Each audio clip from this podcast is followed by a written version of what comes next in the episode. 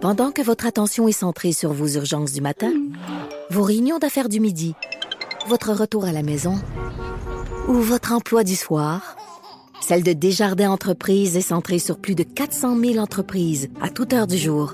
Grâce à notre connaissance des secteurs d'activité et à notre accompagnement spécialisé, nous aidons les entrepreneurs à relever chaque défi pour qu'ils puissent rester centrés sur ce qui compte, le développement de leur entreprise. C'est 23. L'essentiel de Paul Arcan, tout ce que vous devez savoir chaque jour en moins de 60 minutes. Bonne écoute. Revue de presse, j'ai envie de vous parler du choc du mois de janvier parce qu'on retrouve certains éléments euh, à chacun euh, des débuts d'année.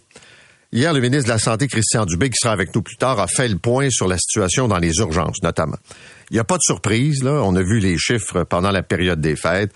Euh, grosso modo, on se retrouve dans les salles d'urgence au Québec avec 1000 visites de plus par jour. Et on peut expliquer le pourquoi évidemment une population vieillissante, mais l'influenza, COVID, des problèmes respiratoires et toutes sortes d'enjeux qu'on retrouve euh, durant la période des fêtes. Euh, notons aussi que la vaccination n'a pas été euh, couronnée de succès. c'est comme s'il y avait une fatigue chez les citoyens.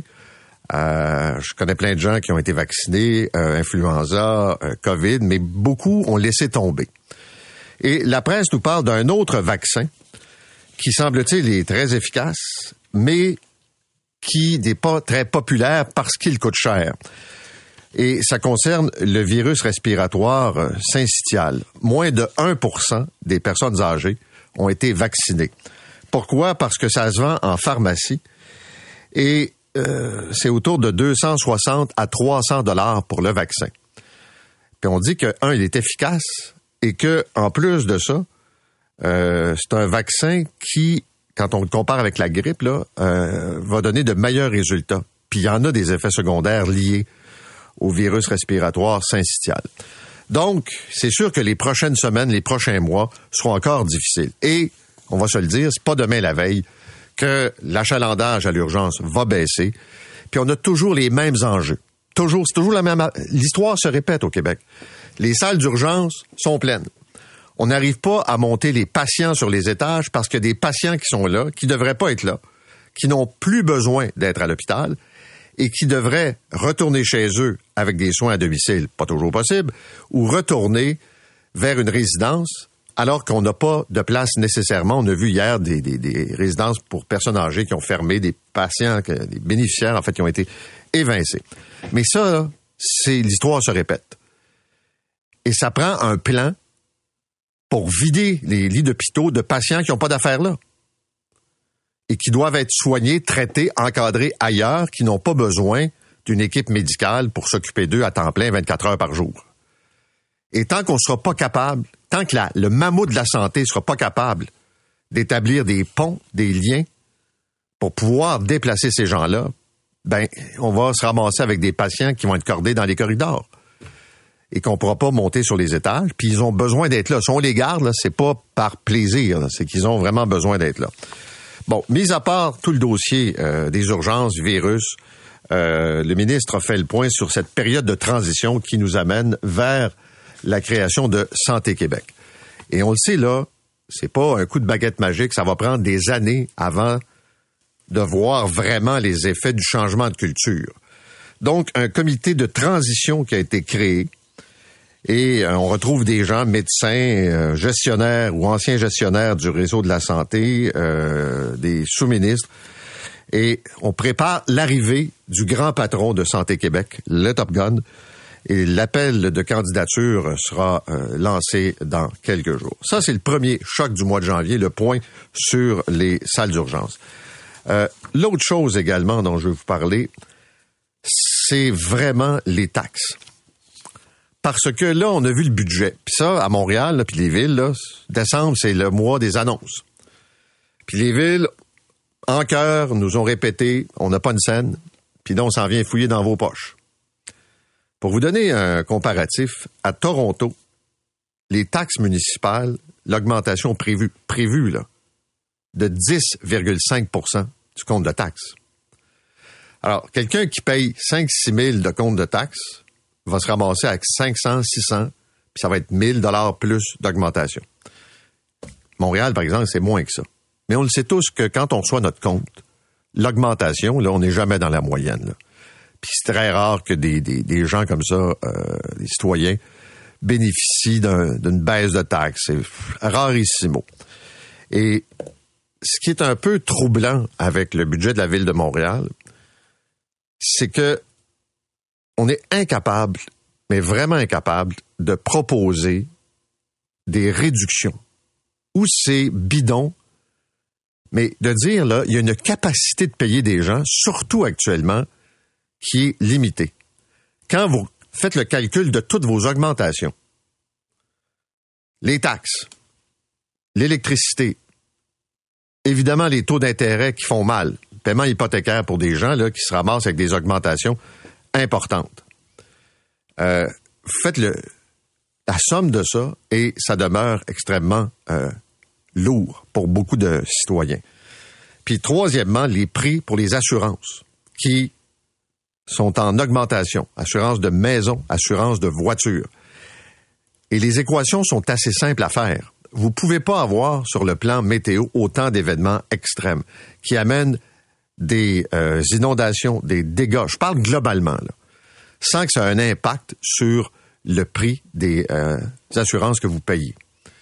Euh, le parc automobile, c'est sûr que après la pandémie, là, on retourne sur les routes, puis il y a un certain nombre d'accidents. Puis a beaucoup d'auditeurs qui sont des, des, euh, gens qui fréquentent le réseau routier au quotidien vous diront que je sais pas est-ce qu'on a on est plus agressif? Est-ce qu'on roule plus vite depuis la pandémie? Est-ce qu'on conduit plus mal? On est tous témoins de comportements dangereux au volant.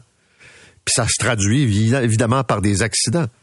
Alors ce que vous allez payer en assurance par exemple de dommages pour votre véhicule ben ça va coûter plus cher euh, en termes d'assurance. Et pour ce qui est de l'alimentation il y a quand même euh, un élément que je trouve intéressant ce matin. C'est Sylvain Charlebois qui dit que en ce début de 2024, de nombreux consommateurs aimeraient réduire leur consommation de viande et de choisir des protéines végétales par mesure d'économie. Euh, il lance un avertissement. Là, on peut faire un choix de, de, bouffe basé sur une question de santé, de goût. Euh, ça vous appartient. Mais il dit que le prix de la viande a augmenté, mais le prix des protéines végétales a suivi la même tendance. Euh, et là, il prend l'exemple depuis la période, là, depuis le mois de mars, donc il y a presque quatre ans, le prix de la, de la viande a augmenté. Le poulet, le porc, le bœuf, d'importantes fluctuations. Et pas un peu, là. Euh, vous le voyez quand vous faites euh, vos courses, là, ça coûte de plus en plus cher prenons le, bœuf haché qui a augmenté de 16% net en novembre par rapport au mois de mars 2020. C'est quand même pas rien, là. C'est juste du bœuf haché, là. Et ce qu'on voit aussi, c'est que les protéines végétales ont connu également des augmentations substantielles. Alors, il attire notre attention quand même sur ce phénomène. Deux petites notes rapides. La première, euh, ça concerne des produits de vapotage qui euh, ont été conçus pour contourner la loi qui interdit les euh, saveurs. On sait que les compagnies se sont battues pour empêcher ça, puis finalement, ils n'ont pas eu gain de cause. Et dans la presse ce matin, on apprend l'existence, je savais pas ça, là, que on a décidé d'offrir, je dirais, en parallèle, des espèces de, produits. C'est vendu dans des boutiques et ce sont des additifs pour donner justement de la saveur, pour euh, donner des arômes pour le vapotage. Donc, on l'a interdit, tu n'as pas le droit de vendre ça, mais les fabricants, vous avez l'industrie du tabac qui est encore pas mal derrière ça, et qui décide de contourner la loi. Ça, c'est la première chose. La deuxième chose, j'ai beaucoup pensé cette semaine à l'histoire du petit Matisse, cet adolescent de 15 ans qui a acheté une pilule sur la rue qui était plus forte que le fentanyl, puis qui a pris ça sans trop savoir, et qui est malheureusement décédé. On a parlé avec son père euh, cette semaine. Puis, je lisais ce matin qu'on vend actuellement dans des stations-service aux États-Unis, dans des dépanneurs. Et c'est aux États-Unis, mais euh, on sait que la crise des opioïdes a commencé aux États-Unis, puis rapidement ça s'est retrouvé au Canada, puis euh, on connaît des cas ici euh, au Québec. Donc, on vend quoi dans ces dépanneurs et dans ces stations-service? C'est présenté comme étant des suppléments alimentaires. Donc, tu sais, cette espèce de bénédiction de produits naturels bons pour la santé, pour ne pas se poser de questions.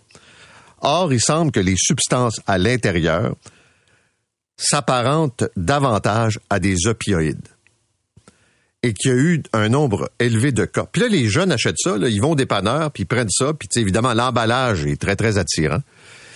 Et ils bouffent ça, et ils ont des effets secondaires. Pas mortels, mais des effets secondaires. Euh, ils peuvent perdre conscience, ils peuvent se mettre à vomir. Et c'est vendu, là à côté euh, des, tablettes de chocolat puis des sacs de chips. Il y a ce côté-là d'entreprises qui se posent pas de questions puis qui vendent n'importe quoi. Puis là, ça a l'air que c'est bien compliqué pour la Food and Drug d'intervenir dans ce dossier-là. Mais il y a ce qu'on vend sur le marché noir, qui est excessivement dangereux, puis il y a ces autres produits où les entreprises essaient constamment de contourner la loi. Maintenant, dans le devoir ce matin, on nous dit que les profs manquent à l'appel dans plusieurs écoles, notamment Montréal, Laval, Longueuil. Là, si on prend évidemment le Grand Montréal. Et il y a des profs qui, pendant la grève, ont quitté. Puis il y a d'autres profs qui pensent s'en aller. Ce qui fait que plus de 320 postes d'enseignants à temps plein et à temps partiel sont à combler dans les écoles. Euh, il y a eu ce plan de rattrapage du ministre cette semaine. Et on a besoin de gens pour ça, pour faire le tutorat, puis d'avoir un nombre suffisant de profs dans les classes. L'Alliance des professeurs de Montréal dit que c'est mal géré. Euh, et moi, je répète que l'effet du talon de paye est limité. C'est-à-dire que les profs méritent les augmentations, on est bien content. Puis ce sont de, bonnes augmentations, surtout quand on va être rendu au sommet de l'échelle. Mais quand ça fait un mois que tu vis avec la nouvelle augmentation, c'est plus quelque chose de déterminant. Tu t'es comme habitué. Et ce qui va faire la différence, évidemment, ce sont les conditions de travail, les modalités, la composition de la classe, le, nombre de, de soutiens apportés à un enseignant. Et je vous ferai remarquer que depuis le début, ni le ministre ni les syndicats veulent nous dire ce qu'ils ont négocié. Et depuis lundi, moi, je pose toujours la même question. Qu'est-ce que ça va changer dans les écoles? Si je suis prof, en quoi ma tâche va changer? Et là, on mise sur la bonne foi, puis le, je dirais, euh, la bonne volonté des enseignants. Les profs, ils nous disent, on est débordés. on est là victime d'une surcharge de travail. Puis là, on sort pour ce qui est de la FAE, de 22 jours de grève, là, 24. Et puis, on reprend. Puis là, il faut faire du rattrapage. Ça va être... Déjà, là, l'horaire régulier sera en surcharge. C'est vrai qu'ils n'ont pas eu de paye. C'est tentant peut-être de vouloir en faire plus. Mais est-ce qu'on va être capable d'arrimer l'offre additionnelle de services à une pénurie de profs déjà surchargés? En tout cas, puis on cherche des tuteurs, puis des anciens profs. Euh, l'appel au retour a été lancé. Donc, dans le devoir, vous avez ces détails-là euh, ce matin. Aussi, euh, je souligne cet article dans la presse concernant une agression au couteau à Chicoutimi. C'est Vincent Larouche qui raconte ça. Et on est en train de se demander si cette attaque, là, qui à première vue a l'air d'un acte criminel, comme on en voit malheureusement trop souvent, serait pas aussi un acte terroriste. Alors, il semble que c'est un cuisinier qui aurait tenté de tuer trois employés du restaurant La Belle et La Bœuf avant Noël. La veille de l'attaque, le suspect avait annoncé en ligne que quelque chose se produirait dans l'établissement, tout en célébrant le Hamas et ses chefs. Donc, est-ce que, entre ce qu'il a écrit sur les réseaux sociaux, son appui au Hamas et l'agression au couteau contre des collègues, des employés de restaurant, il y a un lien? Alors la GRC est là-dessus. Ça s'est passé le 20 décembre. L'homme est accusé évidemment de tentative de meurtre. Il demeure détenu. Et euh, là, on veut voir s'il y a des motivations précises de, haine politique derrière son agression. Tantôt, on vous parlait du palais de justice, puis je vous donnais l'exemple de Rouen Noranda. C'est un avocat qui m'a écrit. Et euh, dans le cas de, Rouen Noranda, dans une cause en droit de la famille, il y a quelques semaines, au palais de justice, donc, euh, il y avait euh, des allégations de violence qui étaient en cause dans un dossier. Et le juge a fait venir deux policiers de la Sûreté du Québec dans la salle avant de rendre sa décision par crainte de la réaction du père et le fait qu'il n'y avait pas de constables spéciaux au palais de justice. Quand même assez étonnant. Et par la suite, c'est ce que j'ai pas mentionné tantôt, un courriel des juges coordonnateurs de la BTB nous demande maintenant d'aviser à l'avance lorsqu'un dossier comporte des allégations de violence pour tenter d'obtenir la présence d'un constable spécial et que le juge pourrait refuser de siéger dans le cas contraire. Et il ajoute, et c'est vrai, qu'on a de plus en plus de gens qui se représentent seuls, de gens perturbés, de gens qui peuvent péter des coches. Les avocats sont souvent insultés, menacés, intimidés en personne au téléphone, par courriel, sur les réseaux sociaux. Donc, ce climat qu'on retrouve dans la société en général, c'est encore plus exacerbé quand on se ramasse dans un palais de justice et qu'on a des causes comme ça qui sont entendues. J'attire votre attention sur un jugement qui a été rendu en Colombie-Britannique. C'est un, un ancien professeur, c'est un auteur qui s'appelle Stephen Galloway, qui depuis cinq ans fait face à des accusations d'agression sexuelle. Il prétend que c'est totalement faux. Il dit que sa réputation a été détruite, qu'il a perdu des revenus et voulait obtenir la permission de poursuivre celle qui prétend être la victime. Et il a obtenu gain de cause. Ça veut dire que M. Galloway euh, va pouvoir poursuivre la femme qui l'accuse de l'avoir violée. Et là, évidemment, c'est un enjeu important, parce que d'un côté, il y a des personnes accusées qui se disent pas vrai que je vais me faire canceller, annuler, sans pouvoir réagir, sans pouvoir poursuivre. Quand je dis que c'est faux, puis là, on est dans ce genre de dossier. Puis en même temps, est-ce que le fait de peut-être se faire poursuivre parce qu'on dénonce quelqu'un, ça va empêcher des femmes de venir porter plainte, de déclarer ce qu'elles ont vécu, puis de faire en sorte que des individus soient arrêtés et jugés?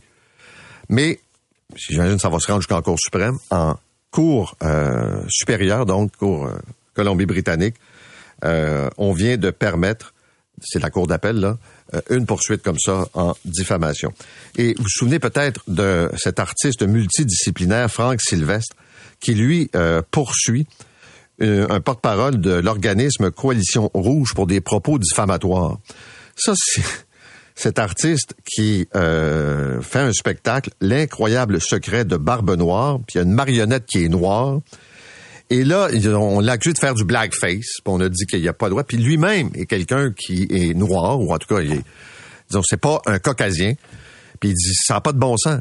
Ça n'a pas de bon sens. Alors, il décide lui aussi de poursuivre pour des raisons euh, diffamatoires. Et rapidement vous dire aussi que euh, du côté de la guerre, on parlait du Hamas tantôt, Israël euh, se retrouve accusé probablement là euh, dans, devant la Cour des Nations Unies, le tribunal le plus important des Nations Unies, une accusation de génocide pour évidemment les attaques répétées euh, sur le territoire de Gaza. Vous écoutez l'essentiel de Paul Arcan en 60 minutes. De retour après la pause.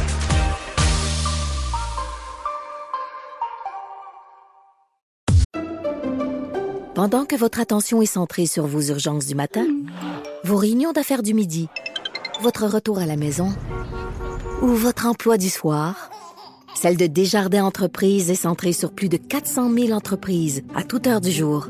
Grâce à notre connaissance des secteurs d'activité et à notre accompagnement spécialisé, nous aidons les entrepreneurs à relever chaque défi pour qu'ils puissent rester centrés sur ce qui compte, le développement de leur entreprise. L'essentiel de Paul Arcan. Les urgences au Québec débordent, on le sait. C'est toujours un peu le même scénario dans le temps des fêtes. Euh, il y a eu plus de patients cette année. Et on sait que pour les prochains mois, ça va pas vraiment s'améliorer. Il y a l'Agence de santé qui est en mode de préparation. Il y a un comité qui a été formé de transition. Le ministre de la Santé est avec nous ce matin, Christian Dubé. Monsieur Dubé, bonjour. Bonjour, Monsieur Arcand. Bon, je vais commencer par les urgences, évidemment. Là, si on veut se parler franchement, c'est toujours un peu le scénario des fêtes. Là. Les gens sont un peu plus malades, ils se présentent, mais cette année, ils ont été plus nombreux. Plus nombreux, euh, plus âgés aussi, puis euh, avec un effet, euh, je dirais, encore plus grand qu'à l'habitude de, nos, de nos trois virus, particulièrement l'influenza. Je l'ai expliqué hier en point de presse, là, et d'ailleurs, le docteur Boucher qui était avec nous hier l'a bien expliqué. Le, les virus l'an dernier, comme l'influenza, nous ont plus frappé en octobre-novembre au moment où on, on, nos employés sont pas en vacances des fêtes, etc. Et là, on a eu, le, je dirais, le gros de l'influenza là en décembre durant, durant les fêtes. Puis dans les statistiques que je publiais hier, on a le double des personnes qui sont pour l'influenza durant nos, urgences. Donc, plus de monde, plus âgé, puis avec plus de virus. Alors ça, c'est pas vraiment les conditions idéales pour que ça s'améliore. Est-ce que, quand vous regardez les, chiffres sur la vaccination, il y a comme une écœurantite vaccinale au Québec là, de gens qui disent là on s'est fait vacciner pas mal, COVID, grippe et tout ça, puis là on fait comme une pause. J'ai l'impression qu'il y a comme une désaffection des, vaccins actuellement. Je vais faire une différence entre les vaccins COVID puis les vaccins de, de grippe comme l'influenza. Je pense que pour ce qui est des vaccins COVID, vous avez raison, mais en même temps, les gens ont été quand même beaucoup vaccinés, qui ont fini par développer cette immunité-là. Euh, moi, je donnais l'exemple hier, moi, je suis rendu à mon sixième vaccin COVID. Même si je l'avais pas eu deux mois avant, j'ai quand même une certaine immunité. Mais c'est pas le cas pour l'influenza. C'est un petit peu ça la différence. Je pense que si j'avais un message, un seul message à donner aujourd'hui, puis c'est ce qu'on a essayé de faire hier, c'est la COVID, c'est une chose. Elle est en baisse en ce moment. Vous pouvez aller vous faire vacciner encore. Nos centres sont disponibles. Mais sur l'influenza, je dirais particulièrement pour les personnes âgées, on n'a pas encore 50% de nos gens qui se sont fait vacciner pour l'influenza. Moi, si j'avais une suggestion à faire, Bon, la presse parle ce matin d'un autre virus respiratoire où il y a un vaccin qui existe, mais qui coûte entre 250 et 300 dollars on dit que c'est un vaccin efficace, puis qui est peut-être à prendre plus même que celui de la grippe si on avait à choisir. On a parlé beaucoup, d'ailleurs, le docteur Boileau a été très clair hier. Nous, on attend une recommandation de la SIC. Vous savez, M. Arcand, on a toujours été pareil. On n'a jamais lésiné un dollar. S'il faut payer pour ces vaccins-là, mais moi, ça me prend une recommandation du comité d'immunisation, ce qu'on appelle le cycle. Alors, euh, on leur demandait au docteur Boileau si jamais il y avait, parce que c'est quand même un vaccin qui a été autorisé par, euh, par le Canada il y a deux mois. Fait que là, on attend pour voir qu'est-ce que le, notre comité, le, le comité d'immunisation nous dit. Mais s'il y avait un changement dans leur façon de faire puis qu'ils recommandaient de le faire, c'est sûr qu'on le mettrait. Est-ce qu'il y a un délai? Est-ce que vous savez à quel moment vous allez recevoir l'avis? Ben, je, je l'ai demandé, moi, le, le docteur, euh, le docteur Boileau me disait que ça peut être assez rapide, mais en ce moment, je j'ai pas de date précise okay. pour ça. Je reviens sur les urgences. Est-ce que les groupes de médecins de famille ont été utilisés au maximum durant la période des fêtes? C'est-à-dire que quand les urgences débordent, quand on cherche une porte d'entrée pour le réseau, normalement, ces cliniques-là, pour les rendez-vous, devraient pouvoir servir pour des patients où c'est pas des cas là, super urgents. Là. Euh, Est-ce qu'ils ont été mis à contribution ou ils ont fermé les portes? Ben, écoutez, c'est un peu, euh, vous savez, j'essaie de toujours dire les choses comme elles sont. Là, puis Ouais. euh, j'ai demandé au docteur euh, Amiot, là, qui est le président de la FMOQ, que les gens connaissent bien, euh, pas plus tard que mardi euh, de cette semaine, je lui ai dit, il faut qu'on se rassoie pour voir pas parce que vous faites pas le travail et que les médecins ne font pas. Je pense qu'ils ont fait une, une excellente prise en charge depuis un an. Par contre, moi, ce que j'aime pas entendre, c'est quand les gens me disent, ouais, maintenant j'en ai un médecin de famille où j'ai été identifié par pour être vers une clinique spécifique. J'appelle, puis je suis pas capable de prendre un rendez-vous. C'est quoi le problème? C'est- et, et- et le docteur Amiot m'a dit qu'il y avait des recommandations très précises à me faire dans les prochains jours. Puis hier, il y avait une rencontre justement avec euh, l'équipe de, de sous-ministre du ministère et l'équipe du docteur Amiot. Fait que moi, j'attendrai pas des, des mois là. S'il y a des choses, c'est un peu la même chose avec les urgences. On connaît les solutions. Hein? Je vais être bien clair, là, M. Arcan. On connaît les solutions. On connaît les solutions avec les médecins. Mais souvent, il y a des bloquants. Un bloquant, ça veut dire, il y a quelqu'un quelque part qui dit, ouais, mais je- on comprend qu'il faut faire ça, mais on n'est pas d'accord avec ça. Fait qu'on le fera pas. On, on le fera pas. Tu sais, c'est c'est un oui. Hein? C'est pas non, c'est pas oui, c'est un oui. Puis moi, là, j'ai dit, ben, écoutez, ça se peut pas. Alors, je mets aucun tort sur les médecins. Je veux juste être bien clair. Mais en même temps, des cliniques, des GMF qui sont, qui ont moins d'ouverture durant les fêtes, on peut comprendre que les gens doivent prendre leurs vacances. Mais c'est quoi l'alternative? C'est un peu ce que vous me demandez. Ben, C'est-à-dire que si on a des urgences qui débordent, il y a un certain nombre de patients qui, normalement, devraient être capables d'avoir un rendez-vous puis pas se pointer à l'urgence. Moi, ce que je vois, ce que j'entends, c'est que les GMF, c'est difficile d'accès du 15 décembre au 15 janvier.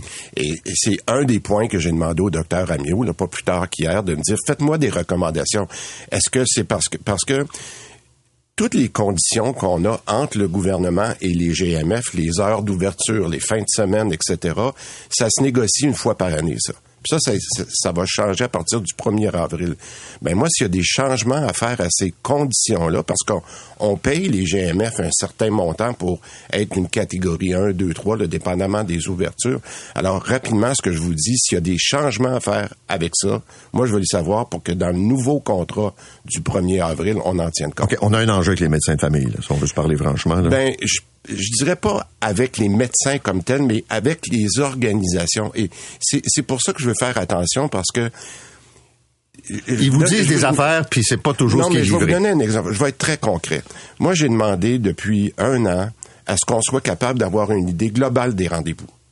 Y a-tu 15 millions de rendez-vous qui se donnent dans les GMF, 16 millions, 17 millions. Vous savez une chose? Je ne le sais pas. Parce que j'ai pas le droit d'avoir cette information-là. Mais dans les prochaines semaines, je vais avoir le droit parce qu'on a fait la fameuse loi là-dessus. J'ai dit au docteur Amiot, ben écoutez, d'ici quelques semaines, je vais publier ce nombre de rendez-vous-là. Puis on va le voir si le nombre de prises en charge additionnelles qu'on a eu, les 800 000 patients, est-ce que ça a eu un impact sur le nombre de rendez-vous? Parce que nous, on a payé comme contribuable pour avoir plus de prise en charge, mais est-ce que ça a eu un impact? Alors, quand on a ces statistiques-là, vous savez comment j'aime ça, être capable de regarder les chiffres, ben, je vais peut-être me rendre compte que c'est pas 100% des médecins qui ont un problème. C'est peut-être 5%, puis c'est ceux-là qu'on doit faire un, un certain effort. Puis quand je dis les médecins, les GMF dont je vous parle.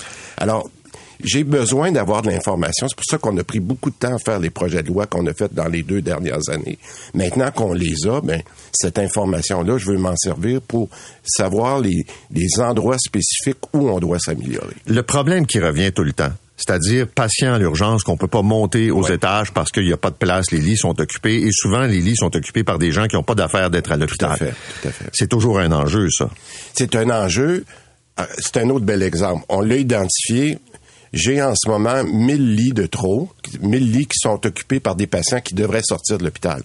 Là, on me disait que pour aller en appel d'offres, pour acheter des places, ça me prendrait 3 à 4 mois à cause du système d'appel d'offres. J'ai dit, c'est pas vrai. On va acheter 500 places, gré à gré, peu importe on est en train de le faire. On le voit déjà qu'on a baissé nos, nos NSA. Là, C'est-tu un genre d'exemple où il y a un oui comme réponse? Voilà, exactement. C'est-à-dire qu'on vous dit ça marche, mais dans le fond, il y a quelqu'un qui bloque ça. Il y a quelqu'un qui bloque ça ou dit, moi, le service qu'on va avoir, c'est pas ce qu'on a dans les hôpitaux. Je dis, écoutez, on peut pas continuer à travailler avec 2000 personnes qui sont en attente d'une place. On va acheter ces places-là, on va baisser la pression, puis après ça, on se dira, bon, maintenant, dans quelle période de l'année?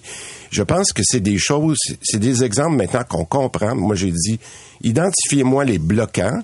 Puis deuxièmement, c'est qui a le levier pour faire le changement? Des fois, c'est le ministre, moi, il faut que je le sache. Mais des fois aussi, c'est, par exemple, la FMOQ ou c'est la FMSQ. Fait que je mets pas de tort, mais je veux dire, quand vous savez l'information... Vous êtes un diplomate. Ben, je dirais pas ça. Je dirais que je veux, je veux travailler de façon constructive avec tout le monde. Puis, il y a rien de pire que de dire c'est ta faute. Moi, ce que je dis, c'est... Et moi, à ça me faire dire oui, puis que dans les faits, c'est pas ça qui arrive. Bon, mais là, j'ai, j'ai quelqu'un que j'aime beaucoup, le docteur Boucher, sa cellule de crise. Vous, là, vous l'avez neutralisé solide, là, ce que disait mon ami Jonathan Trudeau. Tu sais, vous le prenez, vous l'assoyez à côté de vous, c'est le gars des urgences qui pouvait être partout dans les médias puis critiquer les urgences, là. Là, vous êtes bodé-bodé avec, là. Ben, savez-vous pourquoi? Ben, OK, c'est un bon point, body body, mais il me dit les vraies affaires. Il me dit, écoutez, là, les, les, les personnes qui, en ce moment, qui disent oui, là, c'est eux autres. OK, ben c'est ça que je veux savoir, moi. Moi, ça me prend des gens de terrain, ça me prend des, des Michel Delamarre, ça me prend des docteurs Boucher qui disent, garde, là, on se fait dire qu'il faut faire ça, mais quand on arrive pour le faire, ça marche pas. Alors, il me dit, écoute, veux-tu que je continue d'être sa cellule de crise? Moi, j'ai dit, va-t'en pas. Au contraire, reste, mais dis-moi ce qui marche pas. Alors, ça me prend des gens comme ça. Mais c'est, ça, là, c'est une philosophie de gestion. C'est ça, de la- ce que je veux faire avec Santé Québec, c'est exactement ça. Ça me prend des gens de terrain. Ça, ça me prend pas juste des fonctionnaires. Des fonctionnaires, c'est bon pour des choses, mais ça me prend des gens de terrain. Je veux euh, parler, euh, en fait, des conventions collectives, la loi qui est entrée en vigueur et tout ça. Là. Là, je vais, je vais être moins parlant sur les conventions. Je le sais, mais quand même, il faut que je pose la question parce que des infirmières, entre autres, qui m'écrivent, employés des hôpitaux, là, qui me disent, est-ce que on va nous changer d'établissement de force? Est-ce que mon employeur va me dire, t'es à Charlemagne, tu t'en vas à Pierre-Boucher, t'es à Auchum, je t'envoie à Maisonneuve-Rosemont? Est-ce que ça peut arriver? Je dis pas de, de le demander et sur une base volontaire, mais qu'on oblige des déplacements. Euh, J'aimerais tellement ça vous répondre, M. Arcan. J'aimerais tellement ça. L'engagement, puis je pense que c'est c'est ce qu'il faut faire, que le, le conciliateur nous a demandé, c'est de réserver nos, nos commentaires. Euh, Il y a beaucoup d'informations, puis c'est le mot que je choisis de dire, qui se fait en ce moment, puis moi, je jouerai pas dans le jeu. J'ai fait des demandes très claires à Mme Lebel, Madame euh, la présidente du Conseil du Trésor, qui fait un travail extraordinaire d'essayer de faire un deal gagnant-gagnant, comme avec le Front commun. On va le laisser voter ces gens-là. On l'a dit, c'est un peu plus compliqué avec la FIC. C'est ce que je vais vous dire ce matin. Par contre, on s'est entendu de dire qu'on ne fait pas de commentaires. Moi, je sais ce que j'ai demandé. Mais vous savez pas si vous l'avez ou si vous allez l'avoir. Ben, je me fie beaucoup à Madame Lebel. C'est peut-être pour ça que c'est plus long, mais j'en dirai pas plus parce que l'engagement de pas négocier sa place publique, moi, je crois beaucoup à ça. OK. Je, je vais arrêter ça. OK. Santé Québec. Oui. On commence à parler des choses intéressantes. Là. Ben, on vient de faire pas mal de choses intéressantes. Ah oui, non, non, non, non, mais quand je dis ça pour moi, OK. moi, je- les, les projets de loi, c'est bien le fun, là, mais c'est-tu, on peut-tu faire arriver les choses maintenant? Le PDG, là, est-ce qu'il doit venir du privé ou s'il doit déjà connaître le réseau? Euh, une combinaison des deux. Moi, je, je vois, je regardais ça hier quand je voyais la caricature de M. Chapelot sur les Top Gun. là. Je trouve ça intéressant, mais ça me prend plusieurs bons gestionnaires, pas juste un Top Gun. Fait que pourquoi je vous dis ça, c'est que vous avez vu le film, la deuxième version de, avec Maverick? Il n'y a pas juste un bon pilote. Il y a plusieurs bons pilotes qui travaillent ensemble. C'est ça mon objectif. Alors, est-ce que mon président ou ma présidente va être quelqu'un du réseau? Ben, s'il n'est pas du réseau, il faut qu'il soit complété, par exemple, par un chef des opérations qui connaît très bien le réseau. Fait que c'est, c'est beaucoup plus la complémentarité. Mais est-ce que ça veut dire que vous faites plusieurs appels de, de, de propositions, là, euh, d'une équipe de direction. En même temps. En même temps. Alors, les, à partir de mardi ou mercredi prochain, là, je me souviens pas de la date, là, on fait l'appel de candidature. Oui, tout le monde va se concentrer, c'est qui le chef, hein, c'est qui le ou la chef. Mais en même temps, je me sers sur ce qu'on appelle un, un, un- chef des opérations qui, lui, fait la coordination avec les 36 PDG parce que le, le, le- notre président ou présidente va s'occuper euh, des finances, va s'occuper des ressources humaines. Mais la personne clé, à mon sens, la deuxième personne clé, le numéro 2, c'est le chef des opérations qui va faire le lien avec les 36 euh, CCCIUS. Là. mais ce chef-là doit connaître le réseau s'il veut être efficace. Écoutez, moi, je ne connaissais pas le réseau. OK? Puis je me suis fié à des personnes comme Madame Savoie, puis des... Alors, je vous dis pas que mon idée est faite, mais je me dis, si Non, mais il pourrait être le chef des opérations. Oui, c'est ça. Un chef des opérations, pour moi, doit connaître le réseau. Ça, pour Oui, moi, c'est ça, c'était ça ma question. Mais le CEO Ah, ou ok, la ouais. présidente, ça, pour moi, c'est quelqu'un qui euh, un, peu vient avec des idées externes puis de dire, OK, maintenant que vous me suivez là, ce qu'on doit suivre en termes d'opération, est-ce que les choses qu'on doit faire arrivent? C'est ça un chef des opérations, là, ce qu'on discutait tantôt. On a vu cette semaine, en gros, là, c'est un demi-million, la job de, de, de président. Ouais. OK. Pas d'auto, pas de chauffeur ou? Euh, je- euh, mardi prochain, vous allez voir les conditions, ils vont être publiques. Là, fait que je- j'embarquerai pas là-dedans. Je suis pas sûr que c'est le chauffeur qui fait une différence. Fait que j'aime Non, non, avoir- non, mais c'est le président d'Hydro-Québec a un chauffeur. j'ai- puis- J'ai j'ai vu ça dans une caricature encore. Attendons de voir les conditions. Là. Euh, Est-ce que vous qui aimez les chiffres puis le tableau de bord, là, le 500 000, disons, là, c'est le salaire de base avec des bonnies à venir? Autrement dit, là, moi, je veux bien Top Gun à un demi-million, mais je veux des résultats. Là. Je veux que les listes d'attente baissent, je veux que les urgences soient réglées. Est-ce qu'il va être rémunéré avec des bonnies performances en plus? Euh, la terminologie, je vais faire attention parce que la que ce soit des bonnies ou que soit... Il va y avoir une, une, une façon de s'assurer que les objectifs sont atteints. Dans ces grands emplois-là, ce qu'on appelle les emplois supérieurs, j'ai demandé d'avoir un peu le même principe que dans les grands emplois supérieurs, mais à chaque fois, ça me prend un décret du gouvernement pour le faire. Fait qu'on on va finaliser ça dans les en prochaines... fait, est-ce que le 500 000, c'est un salaire de base? Oui. La réponse est oui. Moi, je veux être certain. Regardez, là, dans la, dans la, au mois de novembre dernier, c'est pas loin, là, j'ai publié les, euh, ce qu'on appelle nos, nos, nos, objectifs très clairs des trois prochaines années. Mais là, le, la journée qu'on choisit cette personne-là, elle a ça sur la table et dit Tu vas me livrer ça dans combien de temps? Fait que c'est sûr qu'il va y avoir une partie qui va être liée Et cette personne-là peut aller chercher combien dans une année? Si elle atteint tous ses objectifs? Habituellement, les, les performances vont de 15 à 20 je dis habituellement, là, c'est ça qu'on. Fait que si vous avez un salaire de base de 500 000, ben, il y a peut-être 150, 200 000 qui va chercher là-dessus. Quelque chose comme ça. Juste, c'est une question. Tous les, les, euh, les emplois comme les, les vice-présidents dans certaines situations de, de sociétés d'État ont ça. C'est qu'il faut toujours le faire spécifiquement pour le président ou la présidente. C'est pour ça que je vous donne pas une réponse aussi ferme aujourd'hui. Faut que j'aille chercher cette condition-là dans les prochaines semaines. En terminant, mettons qu'il n'est pas satisfaisant votre nouveau président. Est-ce que quand il prend la job, c'est un job à vie, vous avez le droit de le mettre dehors, ou si, comme on voit, des fonctionnaires pas bons qui se ramassent à une autre place, puis qui sont comme des chats, puis qui ont plusieurs vies dans, dans le système? Il n'y a, y a, y a, pas de, y a pas de plusieurs vies là pour prendre okay. expression. un job ou t'es dehors. C'est un, c'est, un, c'est un contrat, c'est très clair. Il n'y a pas de permanence. C'est habituellement quatre ans ou cinq ans. Là. Je pense que c'est, je pense que dans notre cas ici, on va le mettre cinq ans parce que je veux avoir le temps qu'ils prennent que cette personne-là prenne le temps de bien faire les choses. Mais c'est sûr que si ça fait pas la job, il n'y a, pas, a pas de protection. M. Dubé, merci d'être venu ce matin. Merci. Et puis en passant, M. Arcan, euh, tout le monde est bien content de vous voir de retour, ma conjointe en, en commençant. Merci beaucoup. Content d'être là. Merci. Merci. Christian Dubé, le ministre de la Santé. Vous écoutez l'essentiel de Paul Arcan en 60 minutes. De retour après la pause.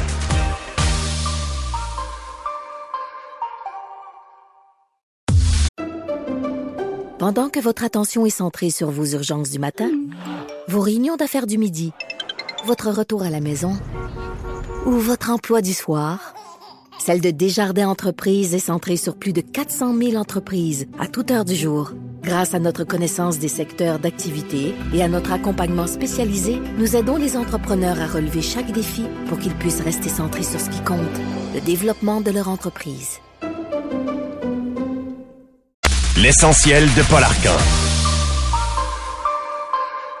Avec le ministre, on a regardé la situation dans les urgences au Québec. Plus de gens âgés, plus de cas euh, de gens qui se présentent avec des problèmes respiratoires et on a tous quelqu'un dans notre entourage, je pense, qui a testé positif à la COVID avec des symptômes légers, des cas de, de rhume, d'influenza, de virus respiratoires de toutes sortes.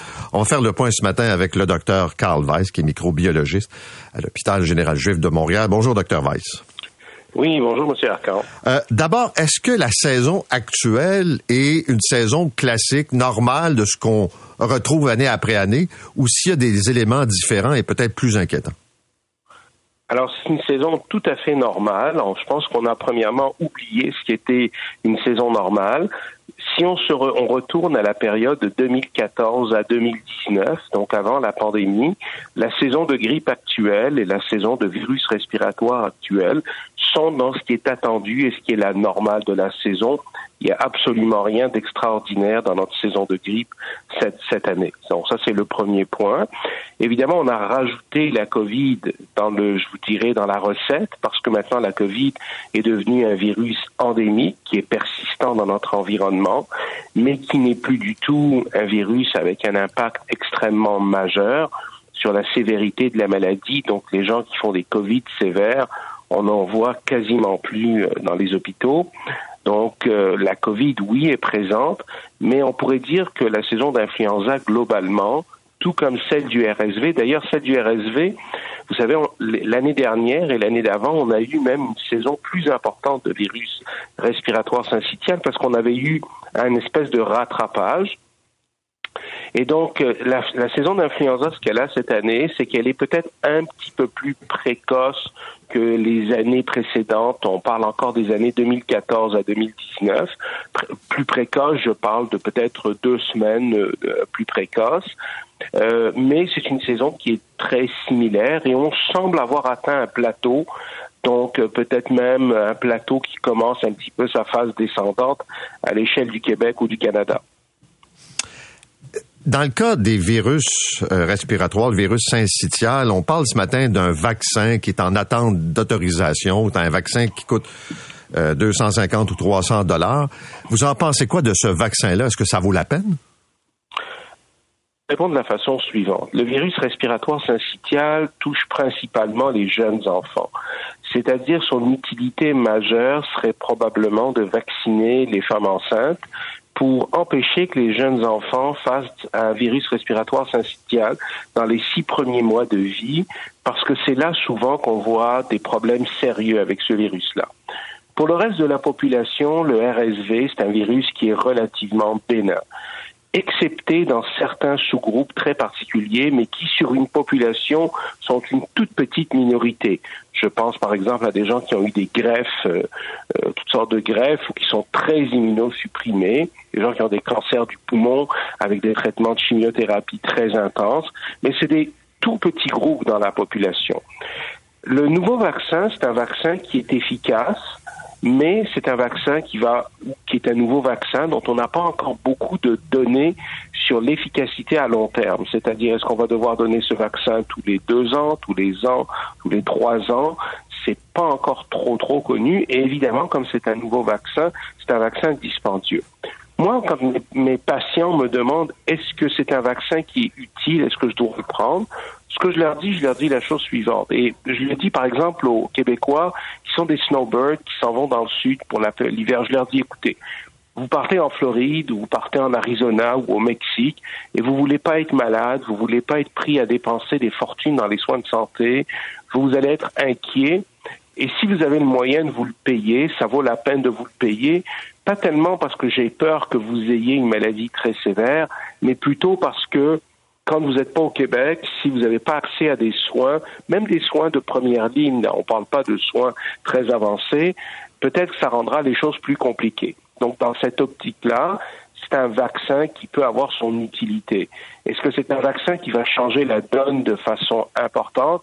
La réponse, c'est probablement non, parce que le RSV n'est pas un problème très majeur pour la population âgée. C'est pas c'est pas un virus euh, qui va envoyer les gens euh, à l'hôpital de façon massive.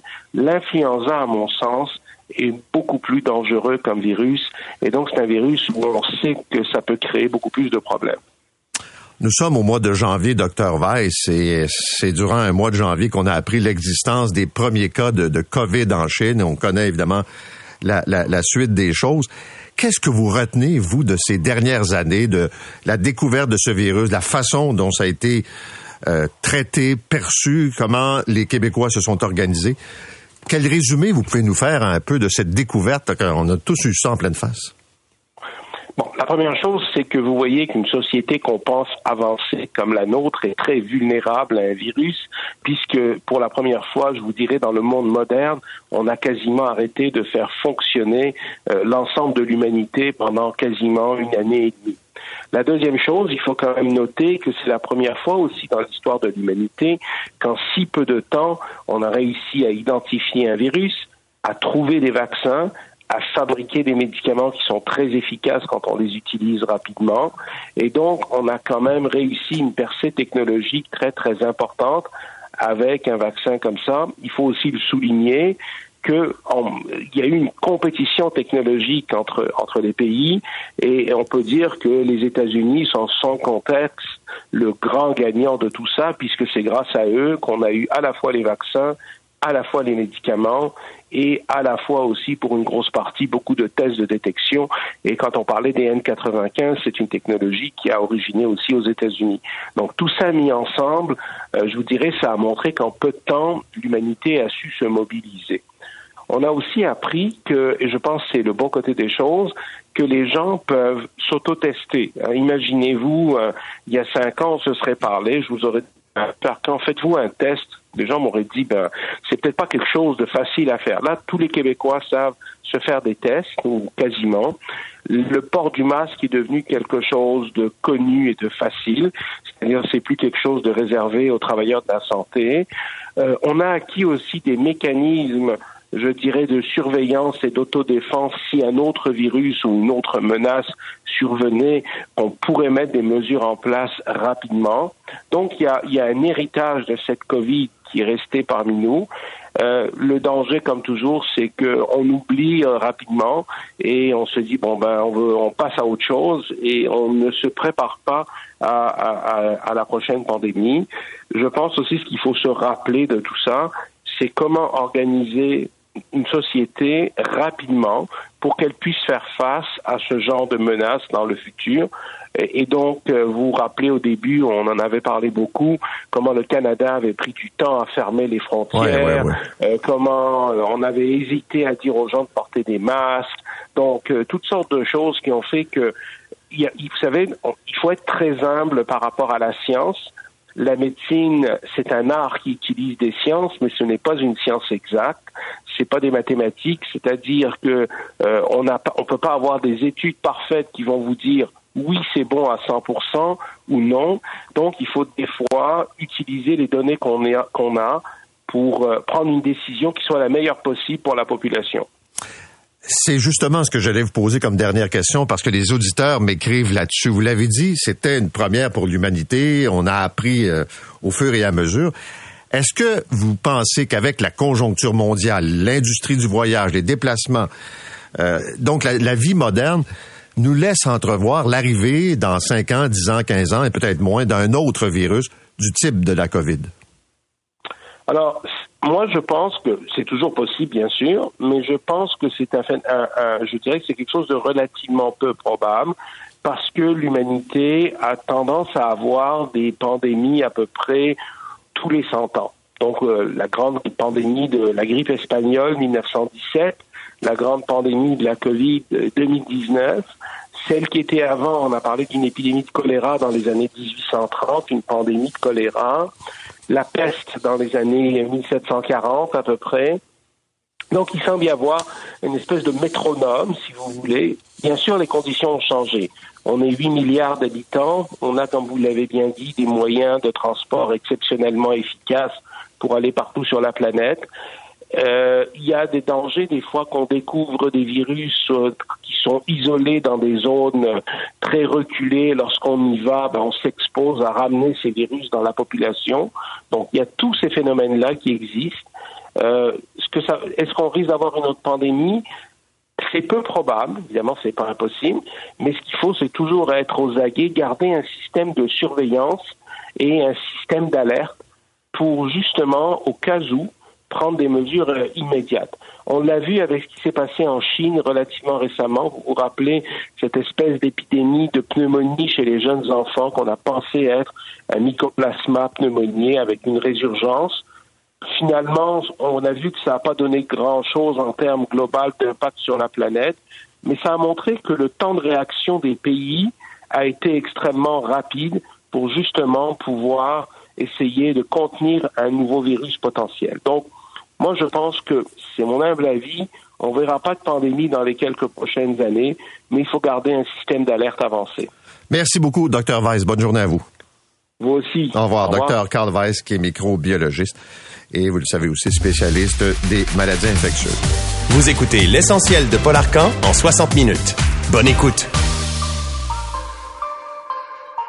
Maintenant, Bénédicte, euh, ce matin, tu nous présentes le témoignage d'un homme de 37 ans qui a été agressé sexuellement par son oncle durant plusieurs années, là, durant sa jeunesse.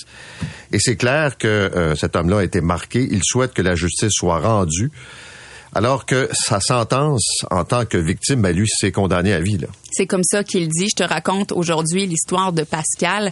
Pendant plus de dix ans, il a été abusé sexuellement par son oncle, un homme qui était dans le fond un de ses seuls points de repère parce que lui a été placé en famille d'accueil assez tôt dans sa vie. Son adolescence a été difficile.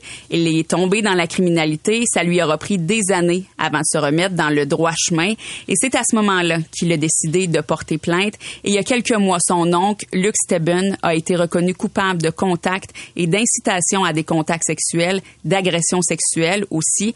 Et on peut nommer Pascal parce qu'il a demandé de faire lever l'ordonnance de non-publication. Il a accepté de partager ce qu'il a vécu. Les abus, ça débute quand il a 6 ans. Et ça se poursuit jusqu'environ vers l'âge de 16-17 ans. Et durant ces années-là, Pascal séjourne dans plusieurs familles d'accueil, dans des foyers de groupe, dans des centres jeunesse. Disons qu'il va faire plusieurs endroits. Et quand il est enfant, il peut rendre visite à sa famille quand il y a des événements spéciaux, comme les anniversaires par exemple, quand c'est Noël, quand c'est Pâques.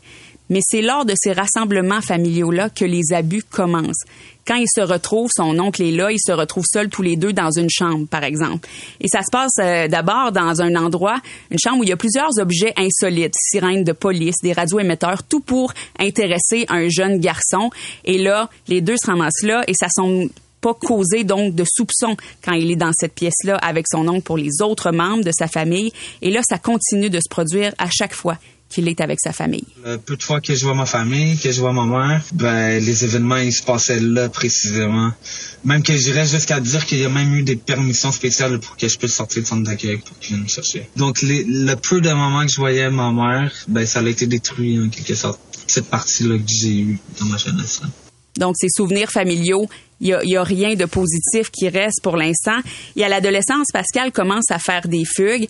Et quand il se retrouve dans le trouble, c'est son oncle qui vient le chercher, qui le ramène chez lui. Son oncle conduit un camion, donc l'amène faire des tours. Et les abus ont lieu chaque fois qu'il se voit, entre autres, justement, dans le camion. Je m'accrochais aux peu de gens qui, qui, me considéraient, qui me prenaient en considération. Il me faisait sentir comme si euh, j'étais important, comme si j'étais là pour moi. Euh, c'est ça. Vu qu'il y avait pas beaucoup de gens qui étaient là pour moi, ben, je crois que j'allais vers ceux qui étaient là.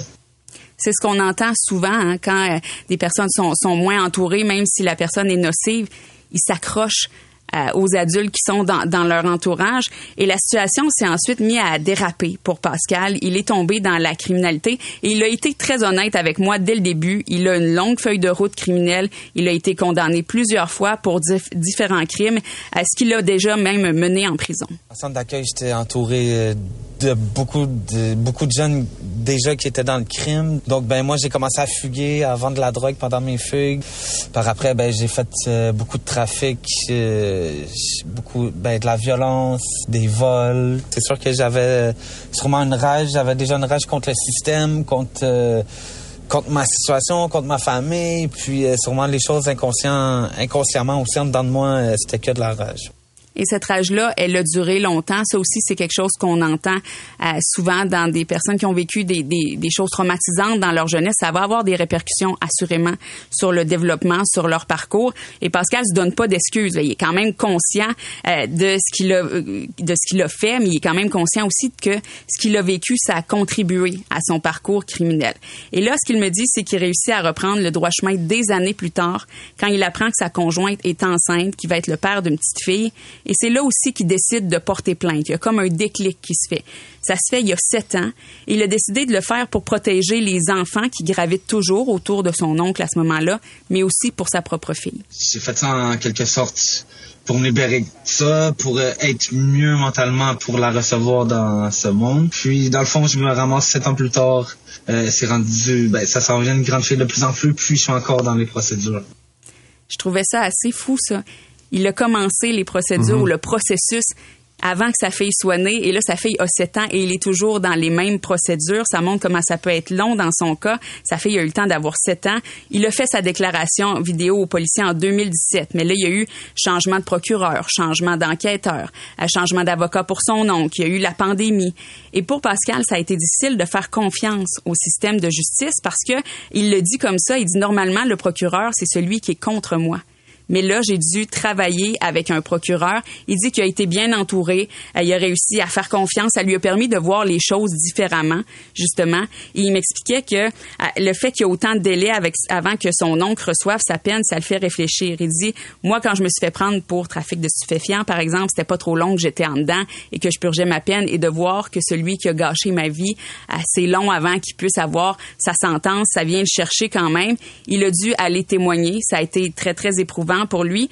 Le juge a même souligné que clairement, euh, de revisiter ces souvenirs-là, on le voyait à quel point ça l'ébranlait et que ça pouvait donner, c'était pas, c'était pas un manque de transparence dans, le témoignage, mais c'était vraiment à des émotions qui étaient très, très fortes. Lui, ce qu'il m'a dit, c'est que après que ça se soit passé, il a mis ça dans un tiroir, puis pendant des années, il en a pu euh, jamais reparler. Il n'y a pas pensé non plus, mais de rouvrir ça, ça l'a entraîné dans tout un tourbillon. J'ai eu des soirs, euh, pas, que j'avais envie de mourir, mais que j'étais au bout de ma vie, puis que peu importe, je faisais des crises quasiment comme un enfant, parce que juste ça me prenait la tête. Euh, ça, ça m'a replongé plus que jamais, puis je pense que ça a été sept des années les plus dures de ma vie.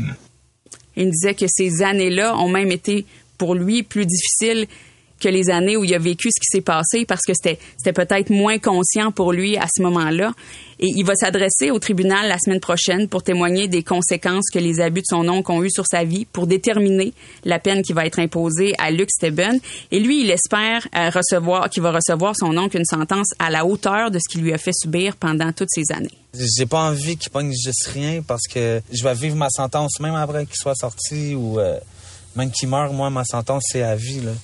que... C'est quoi ta sentence? Ma sentence, ben, c'est d'avoir perdu ma jeunesse d'un certain sens, avoir perdu des relations avec des femmes en cause que j'étais trop compliqué dans ma tête.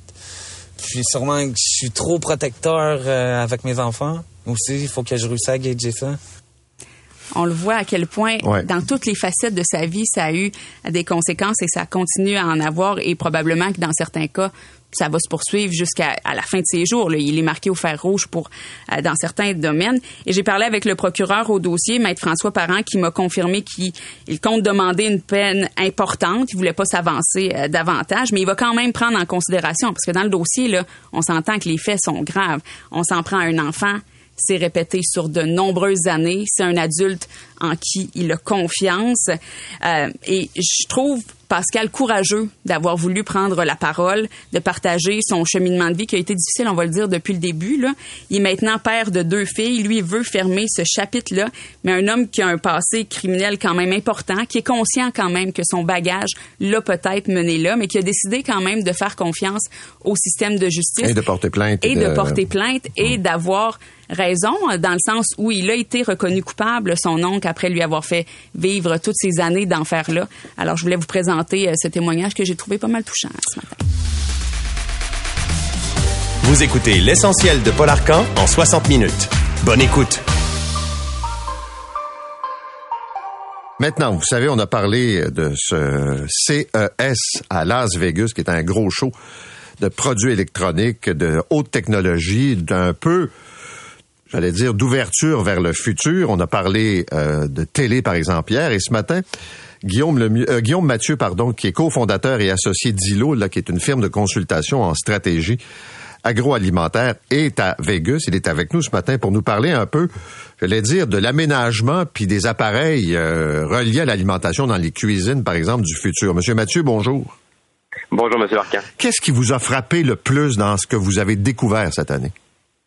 Ben, c'est sûr que l'intelligence artificielle est sur toutes les lèvres. C'est vraiment le thème du salon euh, cette année. Euh, depuis plusieurs années, euh, l'intelligence artificielle elle, travaille un peu dans l'ombre, dans la production au niveau des champs, de la transformation, même de la distribution de nos aliments. Mais là, on voit que cette technologie-là rentre dans les cuisines, dans les mains des consommateurs avec différentes applications pour nous aider à, à, numériser, par exemple, les aliments dans notre frigo pour avoir des idées de recettes, avoir des idées pour éviter du gaspillage alimentaire ce genre d'ajout-là va arriver euh, éventuellement plus tôt que tard dans nos appareils électroménagers. Est-ce que je comprends qu'on a, par exemple, des appareils qu'on connaît actuellement, mais qui vont être regroupés? Par exemple, un micro-ondes avec un autre type d'appareil? Ouais, ça c'est un autre élément qui m'a frappé en marchant les différentes allées euh, du salon, c'est les appareils multifonctions euh, en plus qui sont connectés. par exemple, Panasonic a lancé un micro-ondes 4 en 1 avec un air fryer, mm. euh, un four à convection intégré, même un grill dans ton micro-ondes. Donc c'est quelque chose qui est intéressant.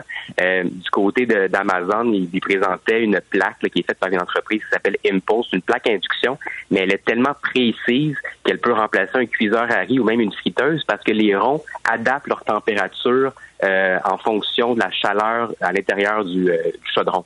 Donc, ça permet d'éviter d'avoir plusieurs petits appareils en concentrant ça sur quelques-uns plus, euh, plus polyvalents. Bon, d'après vous, est-ce que ce sont des trucs qui vont être vendus 25 000 et disponibles dans 15 ans ou si on aura ça à un prix raisonnable bientôt? C'est une excellente question. C'est certain que euh, lorsque les produits arrivent sur le marché, sont toujours un peu plus dispendieux. Cette plaque à induction-là était autour de 5 000 euh, Puis, euh, par contre, on voit qu'il y a d'autres produits qui sont à des prix plus euh, abordables. J'ai vu d'autres appareils pour nous rendre encore plus autonomes à la maison, comme un fumoir électrique pour notre comptoir de cuisine. Il me semble qu'il était autour de, 500 dollars. Même un torréfacteur pour notre comptoir de cuisine. Donc, au lieu d'acheter notre grain de café déjà torréfié, on l'achèterait vert et puis on pourrait le torréfier soi-même à la maison toutes les semaines pour avoir le café le plus frais possible. Donc, il manque pas d'imagination. Bon, nous, on a eu un débat en studio ce matin sur un barbecue électrique. Euh, là, vous me dites quoi qu'il y a des modèles aussi puissants qu'un barbecue au gaz traditionnel? C'est ce que le fabricant dit. Je ne l'ai pas essayé moi-même. Je l'ai vu en fonction là, à l'extérieur d'un des pavillons du salon. Ils nous ont fait des belles brochettes. C'était succulent. Euh, mais le, manufacturier dit que c'est aussi puissant qu'un barbecue euh, au, euh, au, gaz. puis, qui sont en mesure d'atteindre une température de cuisson parfaite en moins de, de 10 minutes. Ils vont se rendre jusqu'à 700 degrés sans problème. Mais le principal avantage qu'il qu'il donne, c'est que l'appareil peut être euh, connecté et peut euh, adapter son euh, sa température de cuisson en fonction d'une recette qu'on va lui donner. Donc, si on lui demande, par exemple, de saisir à feu très vif et ensuite de baisser la température, le changement de température va être beaucoup plus rapide et précis pour assurer une cuisson idéale, si on veut. Du moins, c'est les arguments du, du manufacturier. Je continue ma liste. Un bac à compost qui ne sent pas oui, ça c'est une innovation que Panasonic a annoncée euh, l'an dernier, mais qui est représentée cette année euh, au CES. Donc c'est gros comme une poubelle de cuisine, mais l'idée c'est de déshydrater le plus rapidement possible les aliments à l'intérieur du bac pour éviter les odeurs. Donc euh, je trouvais ça intéressant parce qu'on a tous des enjeux chacun de notre côté lorsque l'été arrive. Hein. OK. Et je termine avec une des nouvelles les plus importantes pour des gens qui travaillent tôt le matin et qui se lèvent en plein milieu de la nuit, de la vaisselle qui fait pas de bruit. Oui, euh, deux, deux innovations, mais une intéressante encore une fois du côté de chez Panasonic, ils ont, euh, ils ont breveté un nouveau plastique euh, qui, est qui est fait sans pétrole, donc à base de plantes, là, en utilisant la cellulose de différentes matières végétales qui sont vouées normalement à la poubelle, comme du mort de café ou des, des résidus de fabrication de saké, pour développer un nouveau plastique qui, euh, qui, qui, qui, évidemment, qui ne fait pas de bruit. Puis il y a une autre entreprise aussi qui a développé un, un autre, une autre matière brevetée, qui est un mélange de verre trempé et qui euh, permet d'avoir de la vaisselle comme on a habituellement à la maison là, euh, en, en de céramique, mais qui fait aucun bruit. Donc ça, je l'ai mis sur ma liste. Je vais essayer de la trouver aujourd'hui. Je ne l'ai pas vu encore. J'ai juste vu la nouvelle passer. OK. Merci, Monsieur Mathieu. Bien intéressant. Bonne journée. Ça fait plaisir. Guillaume Mathieu, cofondateur et associé d'ILO, qui est une firme de consultation en stratégie de marque agroalimentaire. C'est 23. Pendant que votre attention est centrée sur vos urgences du matin, vos réunions d'affaires du midi, votre retour à la maison ou votre emploi du soir, celle de Desjardins Entreprises est centrée sur plus de 400 000 entreprises à toute heure du jour. Grâce à notre connaissance des secteurs d'activité et à notre accompagnement spécialisé, nous aidons les entrepreneurs à relever chaque défi pour qu'ils puissent rester centrés sur ce qui compte, le développement de leur entreprise.